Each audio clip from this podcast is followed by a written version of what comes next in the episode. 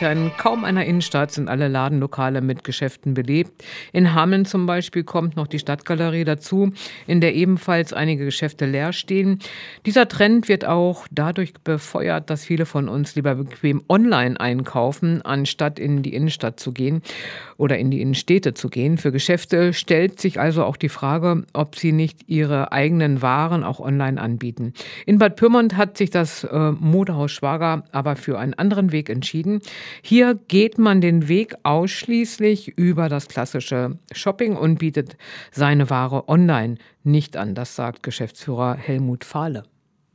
Gut, ich sage mal, Onlinehandel ist natürlich eher eine, eine Belastung für uns stationäre Einzelhändler, das muss man äh, ganz klar so sagen. Aber wir haben uns in der Schwagergruppe schon sehr rechtzeitig oder sehr früh entschieden, nicht in den Onlinehandel zu investieren. Wir wollen das tun, was wir am besten können. Das ist stationäre Einzelhandel vor Ort, individuell abgestimmt auf die einzelnen Orte, auf deren Bewohner, auf deren Kunden.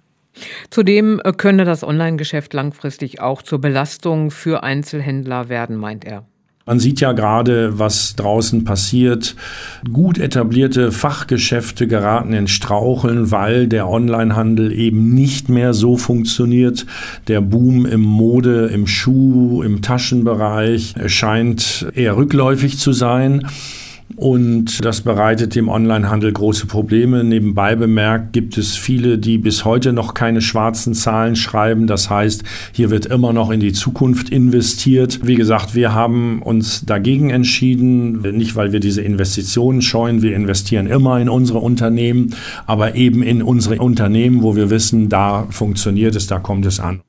Insgesamt ist die Zeit für den Einzelhandel aber nicht leicht, wobei das aufgrund diverser Krisen schon immer so sei, meint Fahle.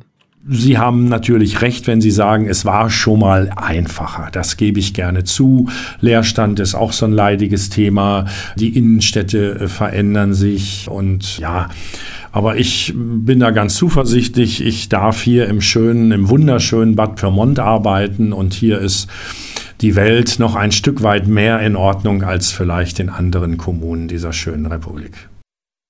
Welche Herausforderungen stellt der Onlinehandel heutzutage für Einzelhandelsgeschäfte dar? Für Helmut Fahle ist es vor allen Dingen wichtig zu prüfen, ob sich der Einstieg in den Onlinehandel für ein Einzelhandelsgeschäft lohnt oder ob man sich damit eher ein Minusgeschäft aufbaut.